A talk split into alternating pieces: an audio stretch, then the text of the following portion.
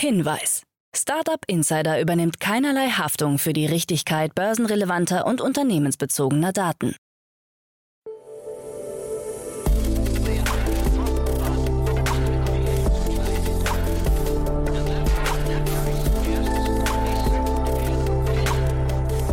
Startup Insider Daily. Morgen Update. Einen wunderschönen guten Morgen und herzlich willkommen zu Startup Insider Daily. Mein Name ist Jan Thomas. Heute ist Donnerstag, der 14. April. Ja, und das sind heute unsere Themen. Ankerkraut wird mehrheitlich von Nestle übernommen. Der Elektronikhändler Konrad schließt fast alle seiner Filialen. Apples Mixed Reality Headset soll später erscheinen als gedacht. Elon Musk wegen Wertpapierbetrugs angeklagt. Und über 60 Stars haben insgesamt 87 Millionen Dollar in Moonpay investiert. Thank you. Heute zu Gast im Rahmen der Reihe Investments und Exits ist mal wieder Jan Mitschaiker von HV Capital. Jan, wir haben drei tolle Themen besprochen, zwei Finanzierungsrunden und einen großen Exit im Bereich Quick Commerce. Ja, sehr, sehr spannend, kommt sofort nach den Nachrichten mit Frank Philipp, aber wie immer der kurze Hinweis auf die weiteren Folgen heute. Um 13 Uhr geht es hier weiter mit Benedikt Sauter. Kennt ihr schon, war schon öfter hier zu Gast. Er ist der CEO und Co-Founder von Xentral. Und das Unternehmen ist gerade auf Akquisetour. Die haben ja riesengroße Finanzierungsrunden abgeschlossen im letzten Jahr. Und ja, jetzt setzt sich der Wachstumskurs vor. Man kauft zu, und zwar ein sehr spannendes Unternehmen. War ein super cooles Gespräch. Ich glaube, von Benedikt kann man wirklich sehr, sehr viel lernen, vor allem wenn man sich für wachstumsstarke Unternehmen und vor allem über die Gründe dafür interessiert. Also unbedingt reinhören, wenn ihr euch dafür interessiert. Und um 16 Uhr dann nicht minder spannend, ihr kennt unser Format To Infinity and Beyond. Das ist unser Krypto, Web 3.0, Blockchain und NFT-Format mit Daniel Höpfner und Kerstin K. Eismann. Und dieses Mal haben wir gesprochen über das Thema Decentralized Finance. Also ein sehr, sehr spannendes Thema, finde ich. Sehr, sehr wichtig, sehr, sehr schwer zu verstehen. Es war ein bisschen akademisch, aber ich glaube, man muss das hören und versuchen zu verstehen, damit man überhaupt weiß, wie die Finanzwelt von morgen funktioniert. Ja, und ich glaube, wir haben das ziemlich gut aufgearbeitet. Das hört ihr nachher um 16 Uhr. Unbedingt reinhören. Ich kann euch versprechen, es lohnt sich. So, jetzt kommen noch kurz die Verbraucherhinweise und dann geht's los. Wie angekündigt, erst mit den Nachrichten mit Frank Philipp und danach dann mit Jan Mitschaiker von HV Capital. Insider Daily. Nachrichten. Ankerkraut Mehrheit von Nestlé übernommen. Das aus der TV-Gründershow Die Hülle der Löwen bekannte Gewürz-Startup Ankerkraut gehört nun mehrheitlich zu Nestlé. Der Lebensmittelkonzern sicherte sich, vorbehaltlich der behördlichen Genehmigung, eine Mehrheitsbeteiligung, wie beide Unternehmen mitteilen. Welche Summe Nestlé für die Übernahme hingelegt hat, wurde nicht kommuniziert. Es ist jedoch von einem dreistelligen Millionenbetrag auszugehen. Schon vor gut anderthalb Jahren hatte der französische Private Equity Fonds IMZ gut 20 Prozent der Anteile von Ankerkraut für eine zweistellige Millionensumme übernommen. Die Beteiligung ist von IMZ jetzt vollständig an Nestlé weitergereicht worden. Zudem hat Investor Frank Thelen seine Anteile verkauft. Er hatte sich über seine Firma Freigeist Kapital bereits bei Die Hülle der Löwen an Ankerkraut beteiligt. Das Startup soll nach der Übernahme als Marke und Unternehmen weiter eigenständig bleiben. Konrad schließt fast alle Filialen. Der Elektronikhändler Konrad schließt im Laufe des Jahres so gut wie alle klassischen Filialen für private Endkunden bis auf eine. Lediglich die Filiale in Wernberg-Köblitz soll nach jetzigem Kenntnisstand erhalten bleiben. In Zukunft möchte man sich nur noch auf das B2B-Geschäft konzentrieren und will zu Europas führender B2B-Beschaffungsplattform für technischen Betriebsbedarf werden. Eine erste reine B2B-Filiale besteht bereits im nordrhein-westfälischen Hürth. TikTok Community erstellt Effekte. Die bei TikTok-Videos äußerst beliebten Effekte stammen künftig nicht nur von der Plattform selbst, sondern können auch von Creatern beigesteuert werden. Über das sogenannte TikTok Effekthaus stehen dazu jetzt viele kreative Effekte bereit, die direkt von der Community stammen. 450 Effektentwickler sind bereits mit dabei und steuern kreative Effekte wie Greenscreen, Time Warp Effekte und dergleichen bei. Die in diesem Zusammenhang erstellten Effekte kamen laut TikTok in 1,5 Milliarden Videos zum Einsatz und wurden in kumuliert über 600 Milliarden Aufrufe gezeigt. Derzeit stehen die Community-Effekte noch als Beta-Version zur Verfügung. Effekte, die kosmetische Veränderungen zeigen, sind nicht erlaubt. Gen Z treibt Nachfrage nach Recommerce. Der Wiederverkauf von gebrauchten Gütern liegt bei der Generation Z im Trend, wie der gerade veröffentlichte zweite eBay-Jahresbericht zum Thema zeigt. Demnach haben einer Umfrage zufolge 80 Prozent der Gen Z eBayer Secondhand-Waren gekauft und fast jeder Dritte im letzten Jahr mit dem Verkauf begonnen. Die Nachfrage nach gebrauchten Artikeln steigt bei der jüngeren Generation von Verkäufern und Käufern schneller als bei der älteren. So stellt die Generation Z mit 32 Prozent auch die größte Kategorie unter den neuen Verkäufern, gefolgt von 16 Prozent der Millennials, die im vergangenen Jahr mit dem Verkauf von Secondhand-Waren begonnen haben. Elon Musk wegen Wertpapierbetrugs angeklagt. Tesla CEO Elon Musk droht nach dem Kauf von 9,2 Prozent der Twitter-Aktien ein rechtliches Nachspiel. Twitter-Aktionäre haben eine Sammelklage gegen den größten Anteilseigner des Unternehmens eingeleitet. Wie die Nachrichtenagentur Reuters berichtet, werfen nämlich gleich mehrere Aktionäre Musk vor, das Investment nicht innerhalb der gesetzlichen Meldefrist öffentlich gemacht zu haben. Einen Teil seiner Aktien hatte Musk wohl bereits am 14. März erworben. Bekannt wurde die Transaktion aber erst am 4. April. Weil Aktionäre dadurch den Anstieg der Twitter-Aktie verpasst hatten, seien ihnen finanzielle Nachteile durch Musk entstanden. Nach Bekanntwerden des Aktienkaufs verzeichnete die Twitter-Aktie einen Anstieg um rund 27 Prozent. Frankreich testet Mini-Autozug. Die französische Bahn bereitet den Test eines Minizugs vor, der gleichzeitig als Auto dient. Es kann von den Gleisen auf die Straße wechseln und Reisende so von Tür zu Tür bringen. Flexi ist dabei selbst kaum größer als ein Auto und hat Räder, die aus Auto- und Eisenbahnreifen bestehen. Der Mini-Triebwagen könnte in Zukunft auf Nebenstrecken zum Einsatz kommen, wo sich klassische Züge nach Ansicht der französischen Staatsbahn nicht lohnen. Es gehe aber auch darum, dem Klimawandel zu begegnen und den ländlichen Raum wieder besser mit öffentlichen Verkehrsmitteln zu erschließen. Ein Pilotversuch soll 2024 starten. Sind Bitcoin-Investoren Psychopathen? Einer Studie der Queensland University of Technology zufolge handelt es sich bei durchschnittlichen Bitcoin-Investoren um einen berechnenden Psychopath mit einem aufgeblähten Ego. Anzeichen von Narzissmus, Machiavellismus und Sadismus sollen ebenso entdeckt worden sein wie ein Mangel an Empathie. Hinzu komme ein generelles Misstrauen gegenüber Regierungen, die als korrupt empfunden werden. Gegenüber The Conversation betont der Hauptautor der Studie Dr. D. Wang, dass viele Krypto-Befürworter glauben, dass Regierungen korrupt sind. Die tendenziell als fragwürdig anzusehende Studie wurde von der britischen Boulevardzeitung The Sun aufgegriffen und ging viral, nachdem ein Beitrag dazu in der altehrwürdigen New York Post veröffentlicht wurde. Apples Mixed Reality Headset soll später erscheinen. Gerüchten zufolge arbeitet Apple schon länger an einem Headset für Augmented und Mixed Reality. Dem Analysten Jeff Pooh zufolge wird das Produkt nicht mehr in diesem, sondern erst im ersten Quartal 2023 auf den Markt kommen. Das Verkaufsvolumen könnte zwischen 1 und 1,5 Millionen Einheiten liegen. Apples Vorteil soll vor allem bei einem eigens entworfenen Chip liegen, der sich um die gewonnenen Daten von mehr als 10 Sensoren und Kameras des Headsets kümmert. Prominente investieren bei MoonPay. Beim Krypto-Zahlungsdienstleister MoonPay sind zahlreiche Prominente eingestiegen. Mehr als 60 Stars haben gemeinsam 87 Millionen Dollar investiert. Zu ihnen gehören unter anderem Ashton Kutcher, Bruce Willis, Drake, Gwyneth Paltrow, Snoop Dogg, Justin Bieber und Paris Hilton. Zuletzt hatte MoonPay einen eigenen NFT-Checkout als Plug-and-Play-Lösung eingeführt. So ist der NFT-Kauf auch via Kredit- und Debitkarte möglich. Startup Insider Daily. Kurznachrichten.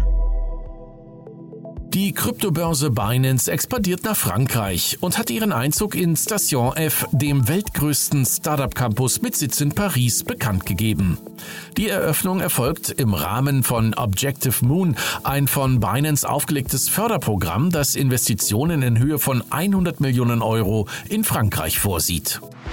Das Home Dining Portal Voila expandiert nach Österreich und möchte auch dort, Zitat, Spitzengastro in Form von Restaurantboxen nach Hause liefern. Im Portfolio des Unternehmens stehen ab sofort nicht nur deutsche Sterne-Restaurants, sondern auch erste österreichische Partner. Der Payment-Dienstleister PayPal hat das Ausscheiden seines Chief Financial Officer John Rainey bekannt gegeben. Dieser verlässt das Unternehmen nach fast sieben Jahren und wechselt zu Walmart Inc. BaFin Executive-Direktorin Beatrice Freiwald wehrt sich offenbar gerichtlich gegen den drohenden Rausschmiss. Das Bundesfinanzministerium und der neue BaFin-Chef würden die Verwaltungschefin der Behörde gerne loswerden. Im Fall Wirecard hatte sie kein gutes Bild abgegeben. Nach der Ankündigung, dass der Memecoin Chiba Inu auf der Trading-Plattform Robinhood gelistet wird, ist dessen Marktkapitalisierung und damit auch dessen Kurs innerhalb einer Stunde von 13,8 auf 15,7 Milliarden US-Dollar gestiegen. Im Vergleich zum Vortag verbuchte der Kurs einen Anstieg von rund 20 Prozent. Und das waren die Startup Insider Daily Nachrichten von Donnerstag, dem 14. April 2022. Startup Insider Daily. Investments und Exits. So, ich freue mich sehr. Jan Mitschaiker ist wieder hier von HV Capital. Hallo Jan. Jan, schön wieder dabei zu sein. Freut mich auch sehr. Du hattest eine tolle Vertretung letztes Mal. Also ich will jetzt nicht sagen, dass wir dich total vermisst haben, aber es ist schön, dass du wieder da bist, muss ich sagen. Aber Barbot hat das wirklich ganz großartig gemacht. Ja. Äh, ich bin froh, dass ich noch eingeladen werde. ja, nee, selbstverständlich.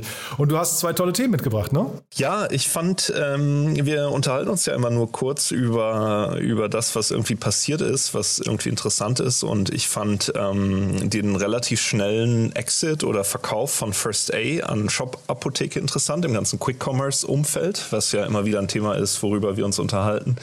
Und dann im Kontext von der ich glaube, gestern verkündeten Finanzierungsrunde von Recap aus Berlin mit Mubadala. Ja, cool. Und dann, also wir sprechen ja heute dann, äh, wenn wir auf First A schauen, dann sprechen wir eigentlich über, also Quick Commerce, aber wir sprechen eigentlich über einen Unterbereich von Quick Commerce, ne? über diesen ganzen äh, Apothekenbereich. Das ist irgendwie total verrückt, was da passiert.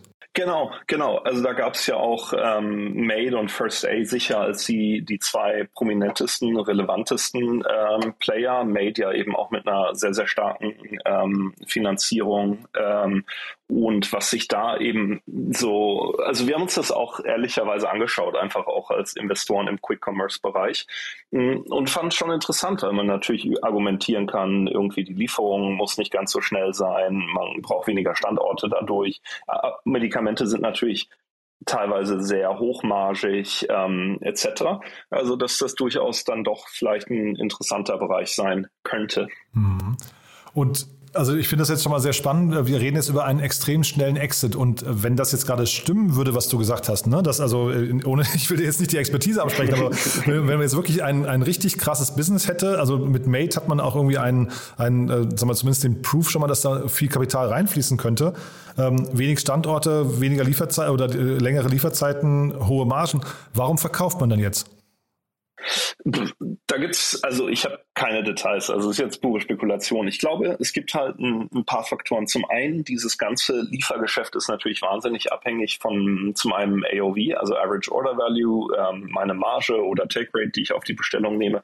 Und dann vor allem die Frage, wie viele ähm, Bestellungen kann ich pro, ähm, pro, äh, pro Stunde letztendlich ausliefern, weil ich letztendlich die Driver oder Rider in Deutschland als fixe Kapazität habe, die ich auch nicht beliebig hoch und runter skalieren könnte nach deutschem Arbeitsrecht, ähm, sodass da meines Wissens bei, äh, ich weiß jetzt wie gesagt nichts von First A, aber dann teilweise doch eine gewisse Ernüchterung eingetreten ist, dass einfach die Economics, die im ersten Moment spannend erscheinen als im Quick-Commerce-Bereich, sich dann doch nicht so bewahrheiten. Und dann der, der zweite Aspekt. Ich war kürzlich in, in Mailand ähm, und da kann ich bei GetE ja auch einfach Aspirin kaufen. Ähm, und insofern dann so diese reinen OTC-Produkte, ähm, was ja, sagen wir mal, einen guten Teil ausmacht, ähm, das beliebte Fiebermittel, ähm, dann vielleicht doch nicht so einzigartig ist, dass ich dafür wirklich eine eigene Infrastruktur aufziehen muss. Ja, ich meine, wir beide haben ja hier schon öfter über das Thema Super-Apps gesprochen und eigentlich würde ich das nämlich genauso sehen, dass man eigentlich diese einzelnen ähm, Spezialkanäle jetzt hier oder Spezialdisziplinen, wie jetzt zum Beispiel Medikamente, dass man die eigentlich eher bei, ne, ihr seid in Joker investiert, aber äh, Getir, Flink, Gorillas, wie sie auch alle heißen, dass das eigentlich eher eine Subkategorie für, für die mal irgendwann wird Oder vielleicht sogar für die Picknicks dieser Welt, ne? Ein Faktor, was dazu kommt, es ähm, gab ja relativ viel Wind um das ganze Thema E-Rezept, was der Lauterbach dann ja wohl, wenn man die Ärzte fragt, auch zurecht kassiert hat, weil das recht unausgegoren war. Und ähm, das kann natürlich auch nochmal einfach ein Hebel gewesen sein, ähm, dass man sich ausgerechnet hat, dass diese, dass diese ähm, auch rezeptpflichtigen Medikamente, die ja teilweise sehr, sehr hochpreisig sind, wenn ich jetzt so an Krebstherapien denke etc., ähm, dass die dann einfach eine ganze Zeit lang noch außen vor sind für, für die äh, Quick Quick-Apotheken. Mhm. Wobei, also ich verstehe das manchmal nicht, äh, das ist wahrscheinlich richtig, was du gesagt hast, nur zeitgleich, sag mal, Investoren wie ihr oder auch andere äh, Großinvestoren suchen ja, was ich, Milliarden-Companies, die dann hinterher nicht nur in Berlin funktionieren oder nicht nur in Deutschland, sondern eigentlich global. Ne? Da darf ja eigentlich so ein E-Rezept, was jetzt ein, ein rein deutsches Thema ist, nicht die entscheidende Rolle hinterher spielen, oder? Nee, das stimmt. Das stimmt. Man kann, es gibt ja Märkte, die per se groß genug sind. Also wir sind mit Otto Nova ja im Bereich ähm, Krankenversicherung zum Beispiel unterwegs, rein in Deutschland. Und da, es gibt schon Märkte, die, verein, die einzeln schon groß genug sind. Aber als Land meinst ja, per du se dann, ja? gebe ich. Als Land, genau. Aber per se gebe ich dir recht, ähm, wäre das wahrscheinlich ein Fragezeichen von Eskalierung, wenn ich so abhängig bin von Regulatorik ähm, dass, dass das einfach nicht, ähm, ja, dass einfach jedes Land für sich komplett neu ähm, machen muss. Und ich meine, da ist natürlich Shop-Apotheke, ähm, die ja auch ähm, quasi Doc Morris etc., Zerose, gibt es ja so ein Riesenkonglomerat quasi. Ähm, die haben da dann natürlich auch die entsprechende Erfahrung in, der, in der Internationalisierung. Ja, und jetzt haben wir natürlich, wie gesagt, gar keine Insights. Aber würdest du jetzt sagen, das war dann jetzt, nach dem, was du gerade beschrieben hast, eher ein Fire Sale oder war das jetzt ein guter Exit? ist jetzt reine Spekulation, ja, ja, aber ähm, so die, die Umstände, über denen das über die äh, Bühne gegangen ist, ähm, ja, klingt nach, nach einem sehr großen erfolgsabhängigen Teil, was ja, muss man sagen, Gründer immer noch sehr glücklich machen kann. Also wenn man jetzt irgendwie drei, vier Jahre noch, äh, noch arbeitet und dann irgendwie einen siebenstelligen Betrag eventuell rausbekommt, ähm, kann ja durchaus life-changing sein. Aber ähm, meine Vermutung ist, dass es nicht der Börsengang ist, äh, mit dem alle initial gehofft haben. Hm. Und wahrscheinlich ist es dann eben auch mal ein Ausrufezeichen in Richtung oder wegweisend für die Frage, wie viele Kanäle kann man eigentlich oder wie viele Subsegmente kann man eigentlich im Quick-Commerce-Bereich überhaupt aufmachen. Ne? Wir haben ja, also jetzt gab es ja Alpakas gab es ja gerade noch, die jetzt gestartet sind. Dann hatten wir neulich ähm, ja, Barber gab es neulich noch, ne? genau, ja. Also äh, das heißt, da werden ja schon so Subbereiche aufgemacht, wo ich sagen würde, die, die sind noch nah genug am, am Original, wenn man so möchte. Aber jetzt hier ähm, würde ich fast sagen, das ist das Ende der Fahnenstange schon, oder? ja, ich meine, es gibt ja noch Arrive, wo ja, ähm, ich glaube, 468 ursprünglich investiert hat, ja. die ja so Quick Delivery machen von Luxusgütern. Habe ich sogar Weihnachten benutzt, weil ich irgendwie ein Geschenk vergessen hatte und fand das wunderbar. Ähm, Sie haben auch eine Folgerunde so gedreht, ne? eine größere, ja. Ja, äh, ja. ich habe nur jetzt Angst, meinen Rechner anzufassen. ich mal okay. gucken, wer das war. ja, ähm, genau, aber sonst halt, ähm, genau, also das ganze Thema Luxus, dann wie du angesprochen hast, so das ganze Thema Lebensmittel, Yababa, so Ethnic Foods, ähm, dann eben äh, Bio. Ähm, ist ja, gibt's jetzt von Picos eine neue Firma in München, die sozusagen sagen, der Biomarkt ähm, den gibt's noch nicht online. Also nee, so unter diesem, diesem Oberbegriff des Quick Commerce wird auch, ähm, geht es in die unterschiedlichen Nischen rein. Ich finde das ja sehr interessant auch zu sehen. Ich habe letztens zufällig auf ähm, Gorillas gesehen, dass die auch so äh, Handy-Ladekabel haben, äh, was ja total Sinn macht, also klein und hochpreisig. Äh, vor allem, wenn man dringend eins braucht, ähm, wird natürlich interessant sein, auch die Frage, welche dieser Kategorien brauchen wirklich einen eigenen Anbieter, was ich mir zum Beispiel im Bereich rezeptpflichtige Medikamente schon vorstellen kann, einfach weil es kompliziert ist. Und wo sagt man, ja gut, wo mein Aspirin herkommt, ist mir am Ende auch wurscht irgendwie. Hm. Ja, aber vielleicht ist es dann eben beim Rezeptebereich auch so ein Winner Texas All-Markt, der vielleicht jetzt schon entschieden ist, dass man äh, möglicherweise dann perspektivisch, ja, wollen wir es jetzt auch nicht, nicht, nicht schlecht reden. Also mal gucken, wie sich das entwickelt. Gucken wir vielleicht noch mal in ein paar Monaten drauf, Jan, würde ich fast sagen, ne? was, was ich da, was ich da Gerne, getan habe. Ja. ja. Ähm, Gerne. Und du hast ja noch ein zweites Thema mitgebracht, da hast du schon die Brücke geschlagen zur Recap, ne? Das finde ich auch ganz, äh, ganz spannend. Genau, mir ist das nur, nur aufgefallen in der, in der Presseschau heute. Äh, Recap ist ja eine ähm, sagen wir mal, ein deutsches Revenue-Based Financing-Modell. Äh, ähm, wie das funktioniert, ist, dass ähm, Startups, die sagen, sie wollen oder können kein VC-Funding aufnehmen, wollen oder können keinen kein normalen Kredit aufnehmen, ähm, weil zum Beispiel das Inventar finanziert werden muss, etc. Ähm, Geld zu bekommen. Und wie das funktioniert, ist hier relativ grob. Diese Revenue-Based Financing-Plattformen docken sich dann an, an die, an die Shop-Systeme etc., schauen sich den, den Umsatz an, die Qualität des Umsatzes, sind natürlich besonders interessiert dann an Recurring Revenues, also irgendwelchen Abo-Modellen im SaaS-Bereich etc. und bieten dann da halt Cash für. Ähm, und sagen einfach, okay, es gibt ein, ein neues Produkt. Und ähm, das ist einerseits für institutionelle Investoren sehr interessant, weil ähm, institutionelle Investoren suchen natürlich gerade in noch Nullzinszeiten immer nach neuen Assetklassen, wo sie sagen, hey, da kann ich nochmal Risikorendite-mäßig was machen. Ähm, und da ist das einfach ein neues Instrument ähm, was eigentlich fast schon so Fixed Income-artig ist.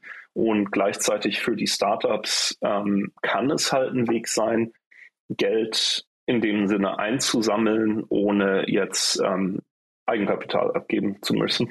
Aber sag mal, das, das heißt dann für aus Investorensicht ist das aber auch nicht tragisch. Ihr, ihr, ihr findet es nicht schlimm, wenn jetzt äh, Gründer dann oder Startups weniger auf Eigenkapital äh, ein, äh, angewiesen sind, sondern auch mit Fremdkapital arbeiten können? Naja, es ist also zum einen ähm, relativ viele unserer Startups nutzen ja ähm, Venture Debt in verschiedenen Formen, was natürlich nochmal ein bisschen was anderes ist, aber in dem Sinne ja auch eine Fremdkapitalfinanzierungsform. Ähm, und da kann man ja unterscheiden, einerseits so diese klassische Working Capital Finanzierung, wo ich einfach sage, ich muss Inventar kaufen ähm, etc. Ähm, und nutze das dafür. Und das andere ist natürlich Venture Debt, um, um Wachstum zu finanzieren.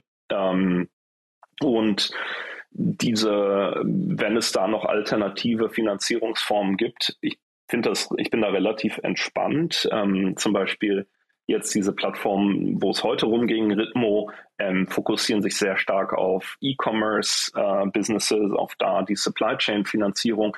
Das ist ein Thema, wo ich gar nicht unbedingt VC-Geld auch gerne deployen möchte, um halt irgendwie ein Lager voll mit irgendwas zu kaufen. Und äh, die, die Rundengröße ist schon beachtlich, ne? Und dann äh, die Investoren, äh, I80 Group, ja, kenne ich gar nicht. Ähm, äh, sagt dir das was? Naja, ich glaube, was da manchmal so ein bisschen vermischt wird, muss man ehrlich sagen, in der, in der Presseschau. Ich meine, hier zum Beispiel Recap 111 Millionen Seed-Runde, wo man ja denken würde, wow. Und CapChase äh, 80, ähm, Rhythmo jetzt die 200 Millionen. Ähm, ich glaube, da muss man halt immer sehr trennen. Also zum Beispiel Rhythmo äh, wurde auch in einem anderen Artikel erwähnt, die haben irgendwie 14 Millionen Equity Funding eingesammelt und dann eben halt nochmal 200 Millionen ähm, die dann an die, an die Startups rausfließen. Also insofern ist das fast schon so die Working Capital Finanzierung von diesen Firmen. Ähm, aber im Sinne der, um die Aufmerksamkeit der Journalisten zu erhaschen, wird das dann natürlich so ein bisschen vermischt manchmal. Und dementsprechend sind das auch Investoren, die in diesem normalen Equity-Kontext überhaupt keine Rolle spielen, vielleicht möglicherweise, ne? Genau. Ja, genau. ja also eher Fremdkapitalinvestoren. Ja, also ich vermute mal, das ist so ein Markt, der, der gerade aufwacht, ne? Also, oder wie würdest du das sehen? Ich glaube, das ist ein Markt, der nicht mehr weggeht, wäre meine Vermutung. Nee, genau. Es gibt da, man muss aber sagen, und das fand ich dann vom Kontext einfach interessant, das ist wieder so ein Ding, wo man gefühlt pro, pro Land einen hat. Ähm, also ich hatte, hatte mal kurz eine Übersicht zusammengesammelt. Carmen in Frankreich, WIT gab es in Berlin, Recap in Berlin, Ritmo in Madrid, Recur in Amsterdam, Vice versa in Mailand und dann noch welche in Dublin, Paris und Stockholm jeweils.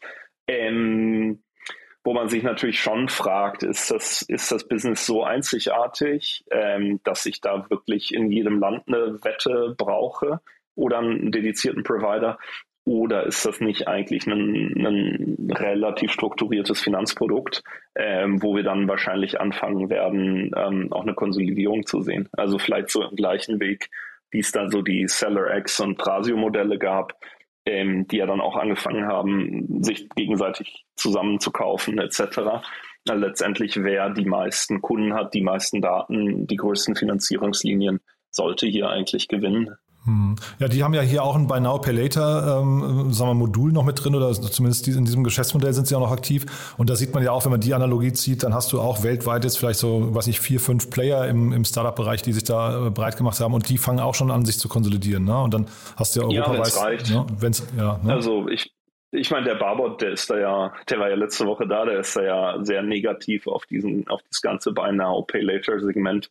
Ähm, weil da natürlich schon die Frage auch ist, so wie am Ende, wie sehen da wirklich die Risk-Return-Verhältnisse aus? Will ich unbedingt Leuten, die sich Sachen kaufen, die sie jetzt nicht bezahlen können, die finanzieren etc.? Kann sein, ähm, aber es ist natürlich nicht nicht die klassische Welt der Hochfinanz, sondern dann bin ich eher bei der, wie heißen sie, Targo Bank und Co. teilweise.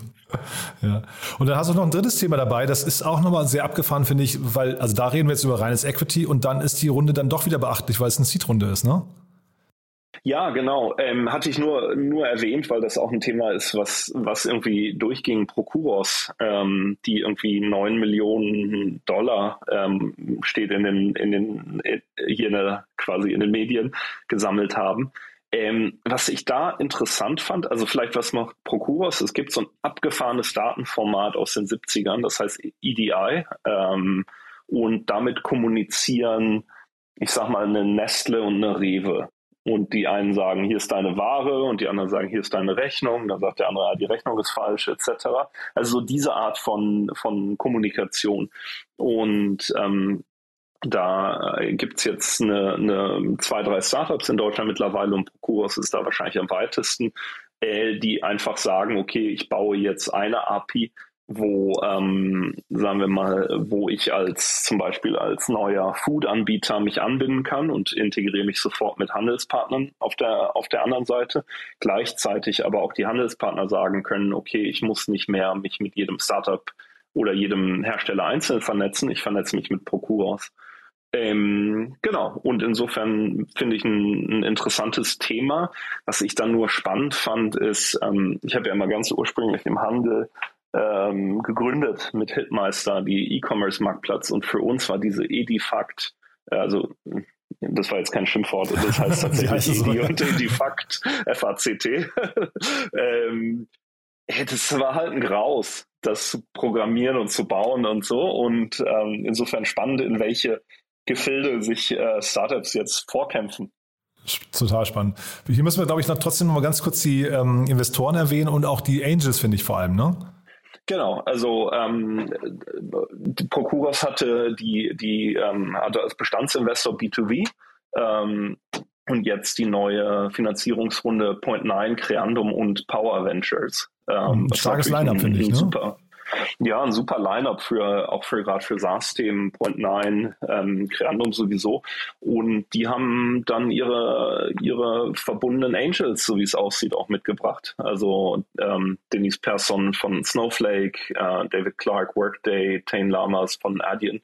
Ähm, was natürlich mittlerweile echt spannend ist, finde ich, ist ähm, aber vielleicht so ein kleines Side Note, wie erfolgreiche Gründer mittlerweile als Angels, also siehe Discovery Ventures von äh, Jan Depen und ähm, Stefan Jeschonek, in der Lage sind, auch so substanziell an diesen Runden zu partizipieren und da auch einfach viel Geld mitbringen. Ja, und also auch, auch Mehrwert wahrscheinlich, ne? Das darf man auch nicht vergessen. Ja, die sind ja total, dann anders total. als ein VC. Also jetzt, ja. ne, du, du bist jetzt auch natürlich ein sehr unternehmerischer Typ, weil du äh, davor eben, äh, sag mal, auch lange, lange Unternehmer warst. Aber äh, nicht jeder VC, VC ist das. Und ich finde, das ist natürlich dann super spannend, wenn du solche Hands-on-Angels noch reinbekommst, ne? Total. Und wenn der Tane von, von Adyen, ich meine, der hat wahrscheinlich auch ein Kontaktbuch, ähm, was sich sehen lässt. Ähm, nö, das, das finde ich schon gut wenn sich solche Konsortien da zusammenstellen.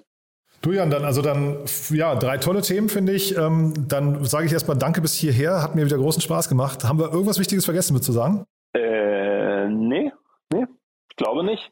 Im Moment nicht. Nee, fällt mir auch nicht auf. Du dann lieben, lieben Dank und auf bald dann, ja? Danke dir, Jan. Bis bald. Startup Insider Daily, der tägliche Nachrichtenpodcast der deutschen Startup-Szene. So, das war Jan Mitschaiker von HV Capital. Damit sind wir durch für heute Vormittag. Aber nicht vergessen, nachher geht es weiter um 13 Uhr mit Benedikt Sauter, dem CEO und Co-Founder von Central.